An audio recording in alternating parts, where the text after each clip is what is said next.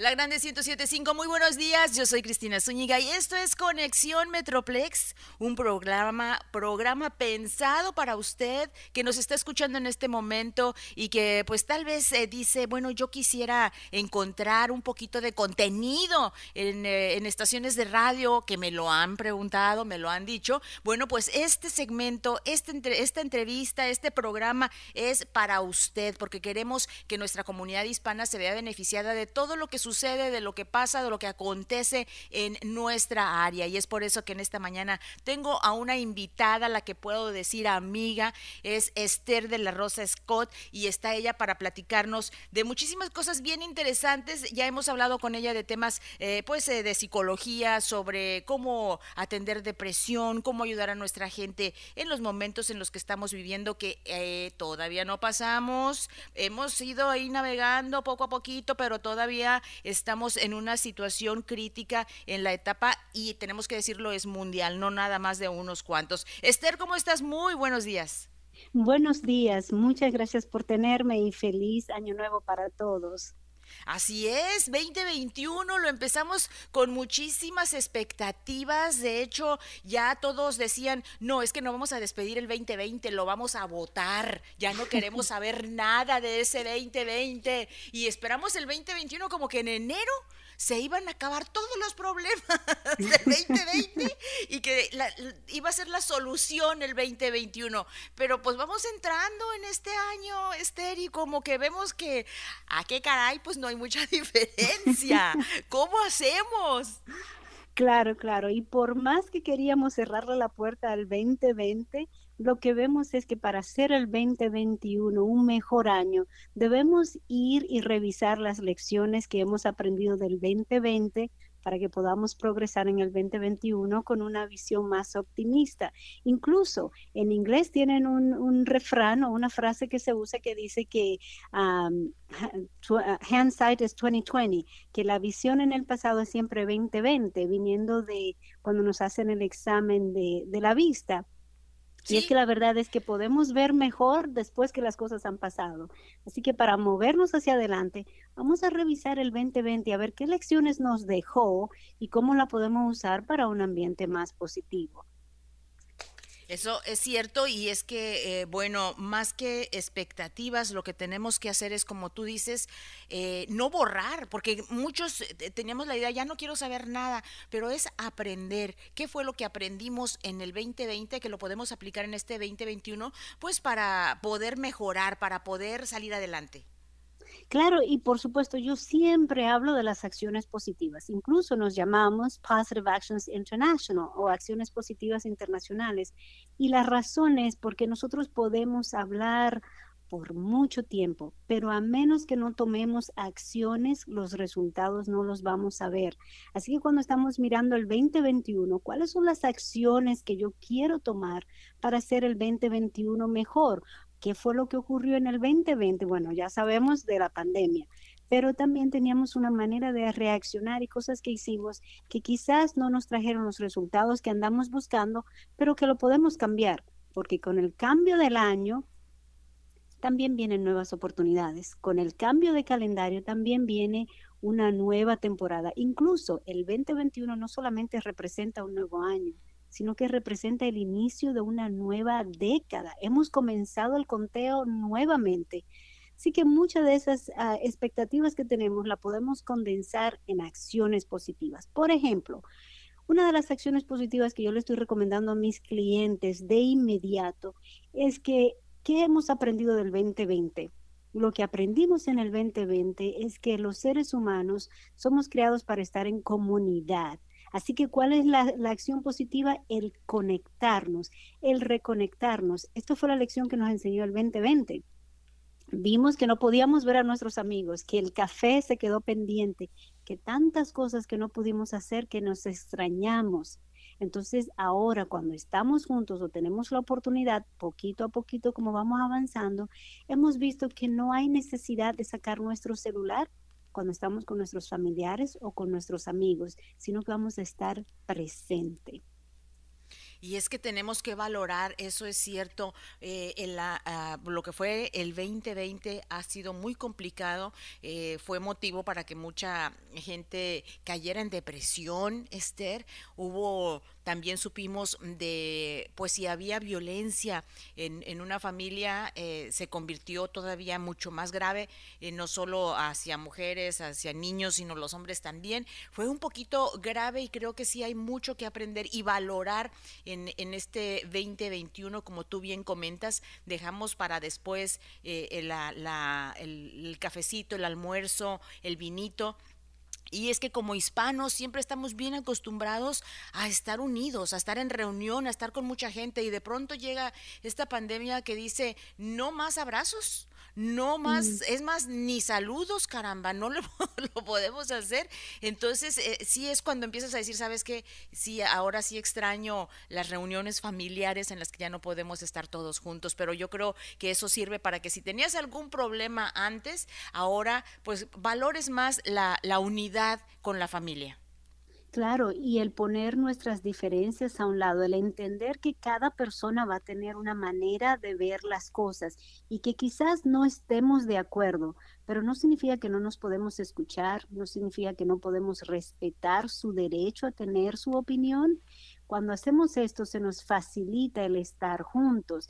Y lo que vemos es que hay estudios que se han realizado del impacto de la conexión humana. Incluso en la, durante la Segunda Guerra Mundial, un estudio famoso que hubo es que tomaban niños que se quedaron huérfanos por las pérdidas de sus padres, hicieron el experimento de que a unos niños, las, las que los cuidaban, las enfermeras, lo iban a cargar y le iban a dar contacto físico y a otros niños no le iban a dar, le iban a dar su comida, le iban a cambiar sus pañales simplemente, pero el contacto físico, la comunicación, el intercambio de, de cariño y mirada iba a ser retenido. Lo que vimos fue que los niños, sin ninguna otra condición, los que estaban recibiendo el contacto físico, se desarrollaron mucho mejor que los que no recibieron el contacto físico. Y con la pandemia, pues fuimos, por así decir, el distanciamiento social puso esta barrera y sabemos que lo necesitamos. Así que ahora lo apreciamos aún mucho más y estamos buscando el día cuando podamos volver y abrazarnos, porque este contacto nos hace bien y vemos que las ideas se pueden dejar de un lado y conectarnos a pesar de ellas. Y es que sabemos lo importante que puede a veces representar un abrazo, Esther, cuando uno se siente pues triste.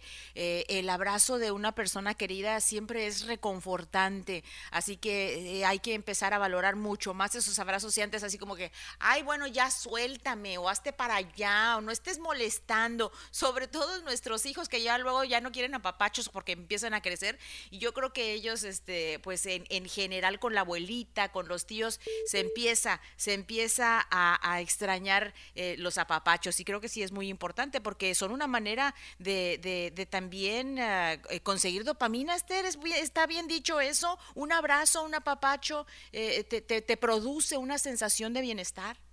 Sí, definitivamente. Y la dopamina es lo que describimos como el jugo de la felicidad. Y eso ocurre a través del contacto físico, ocurre a través de un acto de bondad, ocurre cuando hacemos ejercicios. O sea que hay muchas maneras de desarrollar la dopamina, pero una de las maneras más eficientes es cuando tenemos el contacto físico. Otra hormona muy importante, ya es que has mencionado la dopamina, es la oxitocina. Es lo que le llamamos la hormona del amor. Entonces tienes la dopamina que te pone en un mejor humor y ahora te sale la hormona del amor, que es la oxitocina, que es la que nos conecta, es la que nos ayuda a enamorarnos, es la que nos ayuda a apreciarnos el uno a los otros. Y por supuesto, es la que se desarrolla cuando una madre tiene a su bebé. Esto es lo que los conecta a ellos y le hace sentirse más saludable. Así que los abrazos indispensables cuando nos llegue el momento y sea oportuno abrazarnos sin contagiarnos, pero definitivamente es algo que queremos mantener y apreciar. Eso es muy importante. Estamos platicando en esta mañana en Conexión Metroplex con Esther de la Rosa Scott. Ella es consejera clínica de salud mental. Eh, te enfocas en parejas y familias. Esther, ¿cómo has visto tú que, ha cambiado eh, pues en la familia todo esto del, del COVID-19? Bueno, mira, parte de lo que hemos visto es cómo ha ocurrido en, a todos los niveles. Y es que el 2020 nos ha traído una roller coaster, una montaña rusa de emociones. Al principio las parejas estaban emocionadas de que iban a pasar más tiempo en la casa, que iban a trabajar en proyectos, que iban a hacer todas estas cosas. Y poco a poquito se fue convirtiendo en un poco de frustración, porque ya el proyecto, yo tengo una opinión, tú tienes otra, ya limpiamos todos los closets y ahora y fueron experimentando todo eso. Pero lo que hemos visto es que esto también ha ayudado a la pareja a reflexionar. ¿Cuáles son nuestras fortalezas como pareja?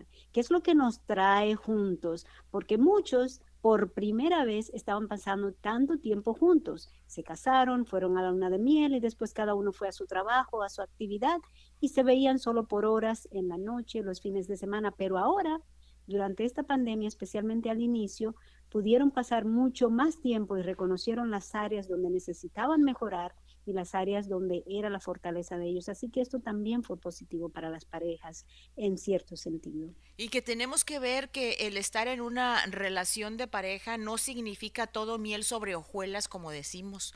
No necesita, no, es como que necesitamos que estén contentos y felices y brincando en un pie eh, todos los días, en todo momento. También hay momentos, eh, pues, de a lo mejor de soledad de parte de cada uno. Es recomendable eh, el la, privacidad de cada uno o es como muchas personas piensan, no, es que ya somos una sola persona y tenemos que hacer todo juntos. ¿Eso es recomendable, Esther? Mira, lo que siempre hemos recomendado es un balance.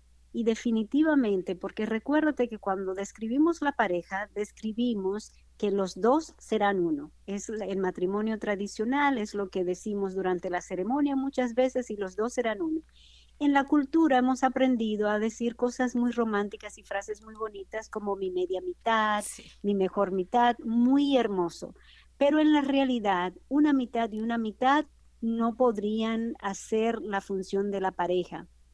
Se necesita una persona completa y saludable y una otra persona completa y saludable para formar una relación saludable. Por eso es necesario darle parte a esta persona para que se desarrolle como persona, sus propios hobbies, sus propias actividades, sus propios amigos y los compartimos como pareja. Si una pareja depende del otro para su felicidad, entonces ahí ya hay una dificultad porque los seres humanos no estamos diseñados para suplir o traerle la felicidad a otra persona. Estamos diseñados para compartir la vida, para compartir la felicidad. La felicidad que yo tengo, la felicidad que tú tienes, la compartimos y ahora tenemos nuestra felicidad, the ever after happiness de la que hablamos, o la felicidad para siempre. Eso es cierto, porque tal vez podríamos hacer feliz a alguien por un tiempo, pero no podemos mantenerte eh, feliz toda la vida, o sea, eso ya es tu responsabilidad. Puedes a lo mejor sentirte contento cuando estás en compañía de alguien, pero el problema de, de, mucha, de muchas parejas es de que, bueno, yo me estoy casando contigo para que tú me hagas feliz, pero en el momento en que yo ya no me siento eh, satisfecho con la otra persona, pues obviamente es cuando empiezan los problemas y creo que nos, no, te, das cuenta de que te casaste por la, por la razón equivocada y a veces pues qué difícil es darse cuenta de, que te estás casando con alguien porque quieres que te hagan feliz, pero ah, que, eh, hay terapias que se, a las que pueden ah, acudir parejas como para darse cuenta de si se están casando por las razones correctas, Esther. Definitivamente, mira, una de las cosas que les recomiendo a mis parejas, ah, eh, creo que te perdí, ¿estás ahí, Cristina? Sí, aquí estoy. Ok, este, una de las cosas que le recomendamos a la pareja es primero esa evaluación personal. ¿Por qué me estoy casando? ¿Qué me gusta de esta persona? ¿Qué aporto? Porque muchas veces, una vez más, es muy bonito y lo vemos en canciones, en poemas, en películas, esto de que eres media mitad. Incluso hay una película muy famosa en, en los Estados Unidos en inglés que se llama Jerry Maguire. Muchas personas quizás están familiarizados. Y una de las líneas más famosas es You complete me. Y es muy lindo y es muy, muy acogedor, pero la verdad es que lo que queremos es complementarnos, porque ya estamos completos.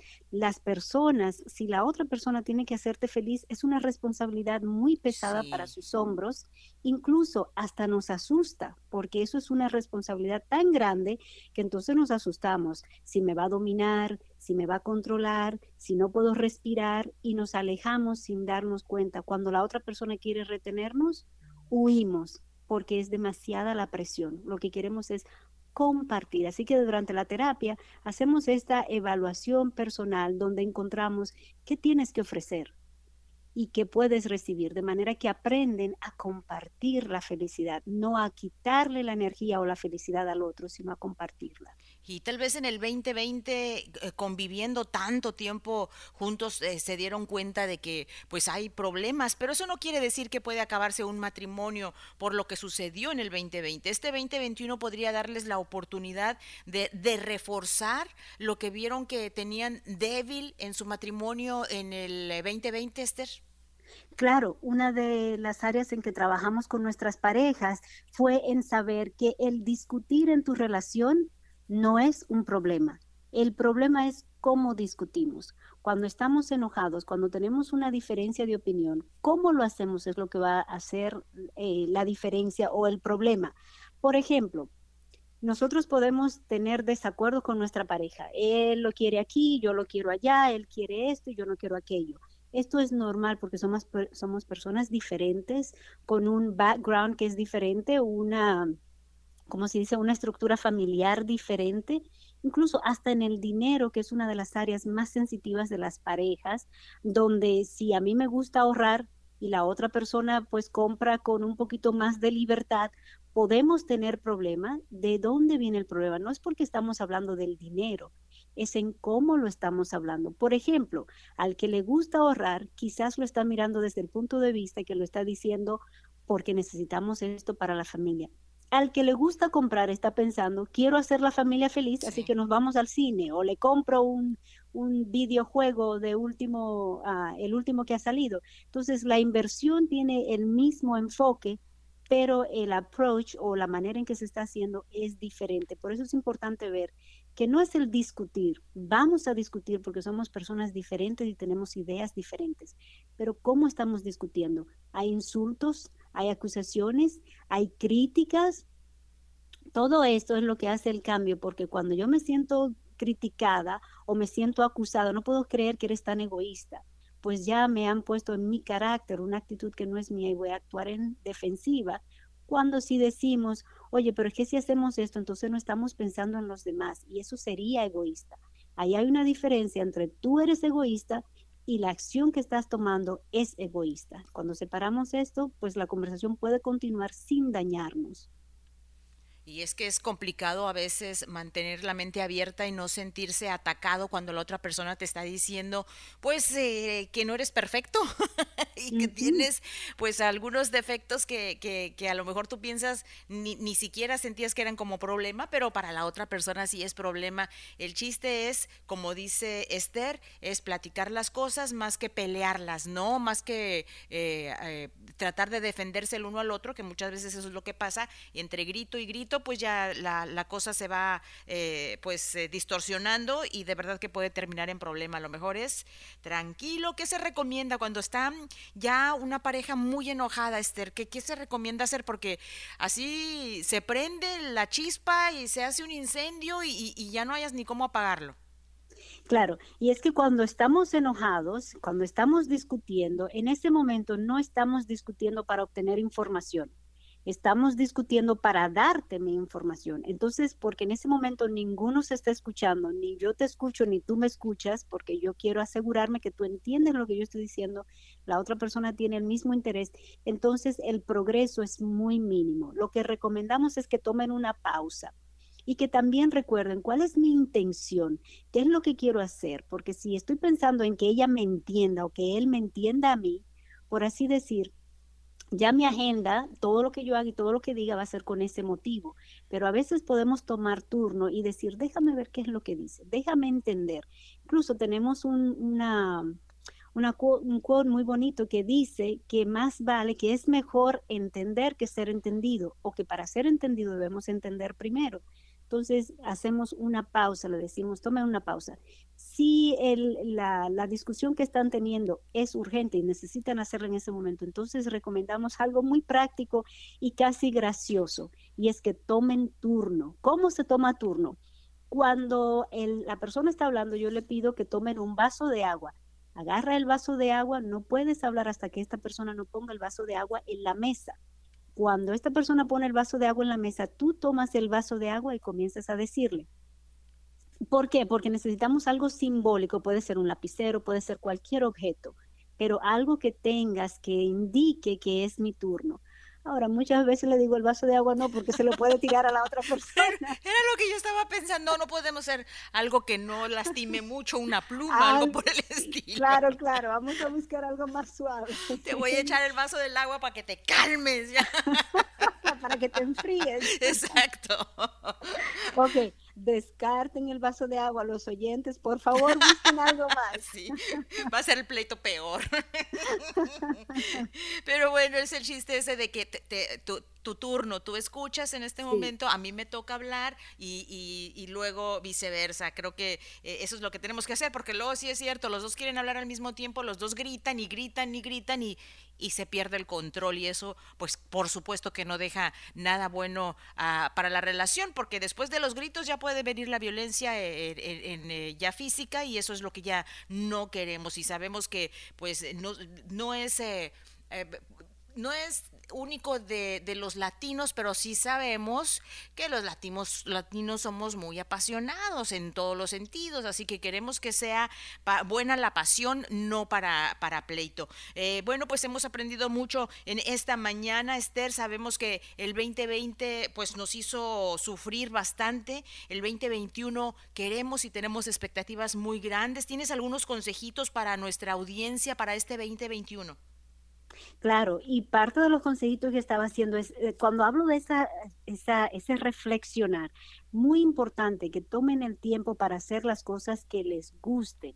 Cuando tomamos tiempo para hacer algo que nos guste, ya sea espiritual o sea en la naturaleza, donde sea, esto es lo que, por así decir, nos recarga. Es como ponemos el celular en la noche a cargar, nosotros también necesitamos recargarnos a través de hacer alguna actividad que nos guste.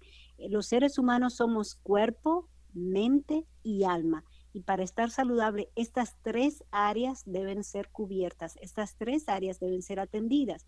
Muchas veces nos atendemos el cuerpo, especialmente al principio de año. Todos queremos ir al gimnasio, todos vamos a comer mejor, todos vamos a perder peso, pero pocas veces pensamos con mi alma, en lo espiritual, ¿qué voy a hacer? Con mi mente, ¿qué voy a hacer? Y es importante recordar que somos un trío, cuerpo, mente y alma. Y para estar saludable, las tres deben ser atendidas. Así que puede ser a través de algún líder en la comunidad, puede ser con un pastor, puede ser con un consejero, puede ser usted mismo, pero enfóquese también en el alma y en la mente el tener y respirar, eh, detenernos a, respirar, porque a veces se nos olvida hasta eso, el respirar, y eso es lo que nos ocasiona también estrés, nos eh, ocasiona pánico, nos ocasiona angustia, ansiedad, y eso es lo que genera después muchísimos más problemas. Ponernos atención a nuestro, a, pues a lo que nos está pasando, lo que estamos sintiendo.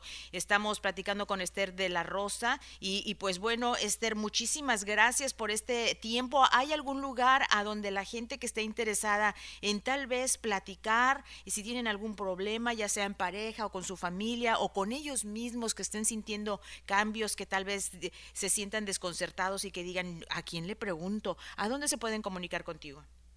Claro, pueden llamar a nuestras oficinas al 817 807-0058 y también pueden visitarnos en nuestra página web at positiveactionsinternational.com y por supuesto estamos en las redes sociales, en Facebook, en Instagram, pero definitivamente muy importante que si tienen alguna pregunta o alguna necesidad para hacer el 2020 un mejor año, debemos enfocarnos en estas tres áreas y debemos saber que son las acciones las que nos van a llevar al próximo nivel. Cuando llegue el 31 de diciembre del 2021, ¿qué queremos decir? ¿Qué cosas queremos cambiar? ¿Qué respuestas queremos tener? Y eso comienza ahora, en enero.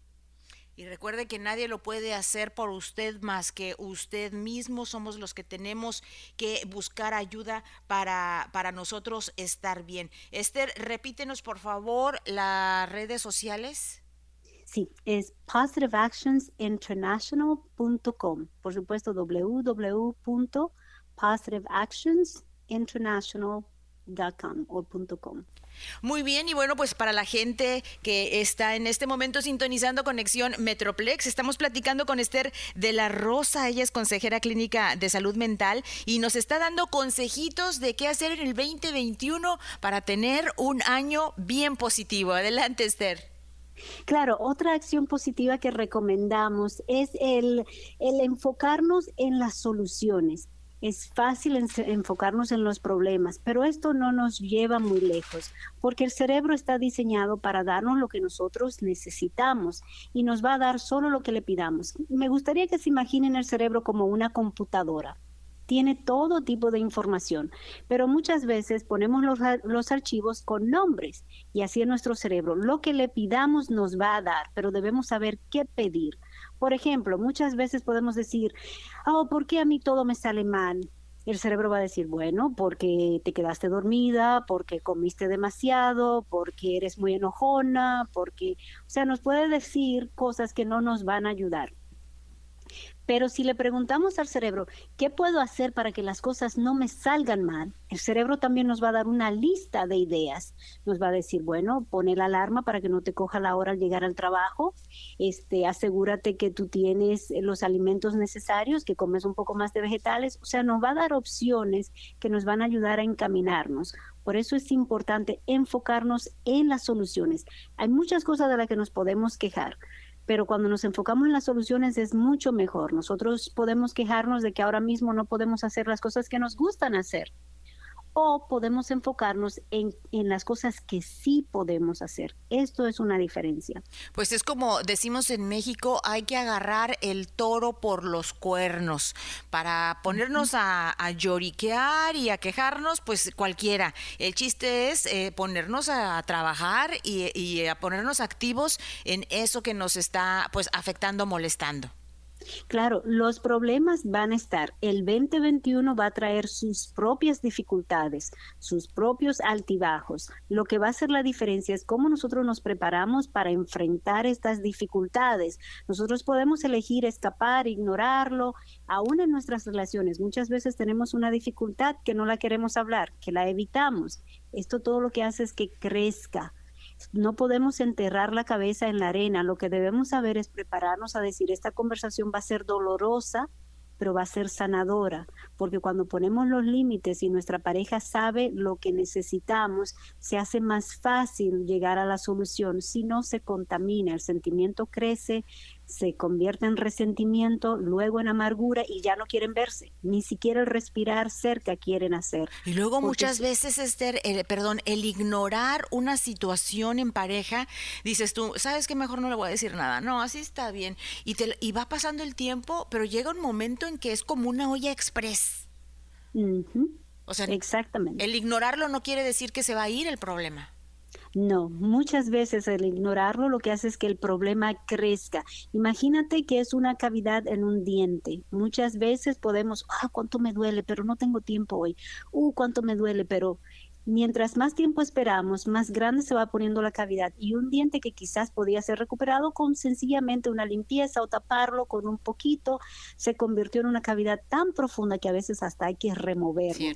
Lo mismo en nuestras relaciones. Cuando hay una dificultad, si la ignoramos, si la dejamos crecer, puede convertirse en algo más difícil que si lo hablamos y decimos, sabes que lo más probable es que quizás yo no lo estoy viendo como es, pero lo que estoy sintiendo es como que nos estamos desconectando de manera que estén, se puedan dar cuenta que algo está ocurriendo, que nos estamos desconectando y no sabemos lo que es. Vamos a mirar para poderlo resolver. Entonces, no es ignorarlo, es enfocarnos en la solución. No es acusar, es buscar la solución. No es quejarnos, es enfocarnos en la solución y decidir que sí podemos lamentarnos de muchas cosas. Podemos lamentarnos de todas las pérdidas que tuvimos en el 2020 o podemos enfocarnos en agradecer por lo que tenemos, los que nos quedó y lo que podemos hacer con esto moviéndonos hacia adelante. Eso es muy importante, contar con lo que tenemos ahora, no con lo que ya pasó. Desgraciadamente, eso no va a volver a suceder. No vamos a. Hay mucha gente que, que pues sí ha sufrido la pérdida de alguien en su familia, Esther, y qué difícil es continuar, pero esta es la ley de vida. Tenemos que hacernos fuertes nosotros mismos y pues recordar lo mejor de las personas que ya no van a estar con nosotros y seguir adelante. Exactamente, y el recordar estas cosas que las personas que se han ido nos dejaron es lo que va a hacer la diferencia y saber que ellos pueden continuar con nosotros en nuestro corazón. No están físicamente, pero sus palabras, sus consejos, su ánimo o lo que sea que extrañamos, podemos mantenerlo vivo y más adelante convertirlo en un ritual donde una vez al año o tan frecuente como deseen, podemos dedicarle ese momento para el recuerdo de ellos. Eso es importante, sí, no es fácil, pero creo que eh, definitivamente es un paso que tenemos que dar, porque de otra manera nos podemos quedar estancados ahí y, la verdad es de que la vida sigue, la vida sigue y muchas veces hay hijos de por medio a los que tenemos que demostrarles que, que, tenemos que ser fuertes en momentos donde pues eh, no, no podemos o, o es difícil, pero debemos hacerlo. Así que esa es otra, otra recomendación. Y la tercera, Esther.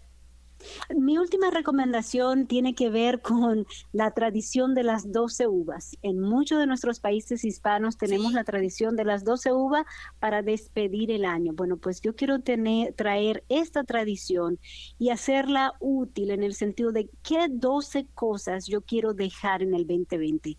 Quizás son sentimientos que has estado arrastrando por años. Ya que el 2020 nos dio una lección tan profunda, esta es una buena oportunidad para dejárselo al 2020 sea resentimiento, tristeza, amargura, rencor, falta de perdón por alguien que me hirió cuando era niño, cuando era adolescente o cuando haya sido. Ya no queremos cargar con esto. Esto es una nueva década, es un nuevo año. Podemos dejar eso en el 2020. Entonces estoy recomendando que hagan una lista de 12 áreas, 12 cosas que queremos dejar en el 2020 y quizás hasta podemos hacer una lista al lado que nos diga 12 cosas que quiero lograr en el 2021 o que quiero lograr en esta década. Y podemos hacernos preguntas como ¿qué quiero que qué quiero recordar cuando llegue el 31 de diciembre del, del 2021 como hablamos o cuáles son mis fortalezas o en qué área quiero crecer. Hay tantas preguntas que nos podemos hacer que cuando lo escribimos se nos hace más fácil verlos. ¿Por qué yo recomiendo el escribir? Aunque casi no tenemos tiempo. Es importante porque es un rito y también porque hay más músculos envueltos. No solamente son tus ojos, son tus manos y esto va a hacer que tu cerebro lo recuerde mejor. Hazte las preguntas. Si no quieres compartirla con nadie, entonces rómpelas. Si quieres, guárdalas para que cuando llegue el 31 de diciembre puedas verlas.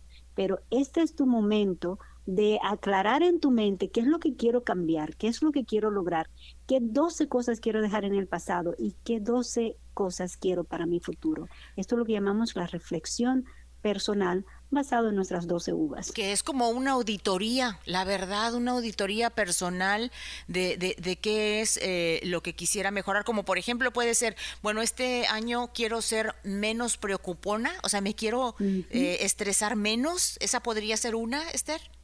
Definitivamente. Y para saber, ok, este año me quiero estresar menos, a esto le vamos a poner un plan de acción, siempre. ¿Cómo, cómo me voy a estresar menos? Bueno, déjame pensar, si ocurre esto, ¿qué va, ¿cómo voy a reaccionar? A veces hasta en la pareja. Si hay un área en tu pareja que te molesta, pues piensa, ok, yo sé que ella o él va a hacer lo mismo otra vez. Cuando él me diga o ella haga, así es como voy a responder, ya antes de que ocurra, porque una vez que ocurre, ya no hay de otra más que preocuparnos, enojarnos, ponernos ansiosos porque no teníamos un plan. Entonces, si mi plan, si mi deseo es reducir mi estrés y no ser tan preocupona o preocuparme tanto, lo que quiero hacer es tener un plan.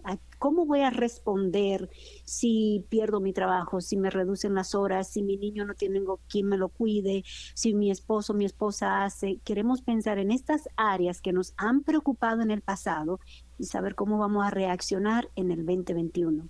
Y, sí, poner un plan de acción, o sea, si esto pasa, eh, eh, eh, estas son las mejores formas de reaccionar mientras tenemos pues la cabeza clara, o sea, el saber que no estamos en ese momento pasando por esa situación, porque a veces cuando ya estamos en la situación no, no podemos ni pensar, Esther. Exactamente, no podemos pensar. Por eso el pensar lo queremos hacer antes de que ocurra la condición, porque esto nos va a ayudar a mantenernos calmados. El cerebro reacciona porque necesita actuar urgentemente, pero si no tenemos el plan de acción, no sabe qué hacer y podemos, por así decir, desanimarnos, tener un ataque de pánico, crear una ansiedad increíble. Un plan de acción nos ayuda a reducir esto.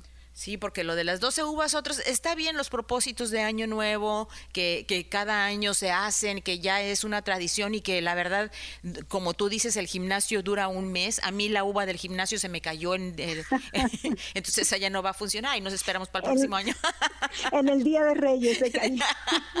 Así que, este, desgraciadamente, pues esas son cosas que, que muchas veces nos van a, conforme empieza el año, agarrar eh, y empieza a agarrar carrerita, pues se nos van cayendo varias, eh, varios de los propósitos, pero creo que también vale la pena, pues decir, si te caíste en uno de tus propósitos, eh, se vale levantarse, ¿no? No decir, no, pues ya. No, al contrario, o sea, sabes que me caí, eh, fue un fin de semana o una semana, pero me voy a volver a poner. Y el chiste es continuar, ¿no? La, la persistencia, que, que es lo que hace muchas veces la diferencia. Claro, y ese plan de acción de que cuando caiga, ¿cómo me voy a levantar? Porque estas cosas van a ocurrir. También cuando nos enfocamos en las soluciones con nuestros propósitos y nuestras metas para el 2021 nos ayuda. En lugar de ver, que tengo que ir al gimnasio, me imagino o me veo cómo me va a quedar el vestido, el la blusa, lo que sea que querramos o cómo me voy a sentir. Entonces, al ver esto, ya esto es algo que queremos y nos entusiasma. Si veo que es que tengo que ir al gimnasio, eso es algo que no queremos hacer porque primero no tenemos tiempo, segundo no tenemos la motivación y entonces no es productivo, en el primer instante lo abandonamos. Entonces, el plan de acción enfocándonos hacia el futuro nos ayuda en esa área también y ponernos metas alcanzables, que también es bien importante, porque dices tú, ah, voy a empezar al gimnasio porque quiero bajar 30 libras en un mes. No, pues no. O sea, vámonos poco a poquito, porque también a veces sí nos exigimos demasiado y eso es en todos los niveles. No me voy a enojar con mi pareja en este año. Y pues hoy sabemos que va a haber problemas, sabemos que, que va a haber altas y que va a haber bajas y que eh, va a haber situaciones que no teníamos planeadas y que por ahí van a surgir, pero que debemos de tener una actitud positiva y, con una mente clara y respirar. Yo siempre digo, respira, porque la respiración es la que nos deja pensar. Así que, pues bueno, la, el mejor de los años 2021 para nuestro auditorio. Esther, muchísimas gracias. Si hay algo que se nos queda pendiente, este, por favor, adelante. Muchísimas gracias por la oportunidad. Yo creo que con este plan de acción, este enfoque en lo positivo, vamos a hacer del 2021 un mejor año. Dios quiera que así sea y Esther te deseamos también un 2021 lleno de muchísima prosperidad y felicidad. Muchas gracias y estamos eh, por ahí todavía en contacto para temas que le conciernen a nuestra a nuestros radioescuchas y que estén pendientes de la Grande 1075.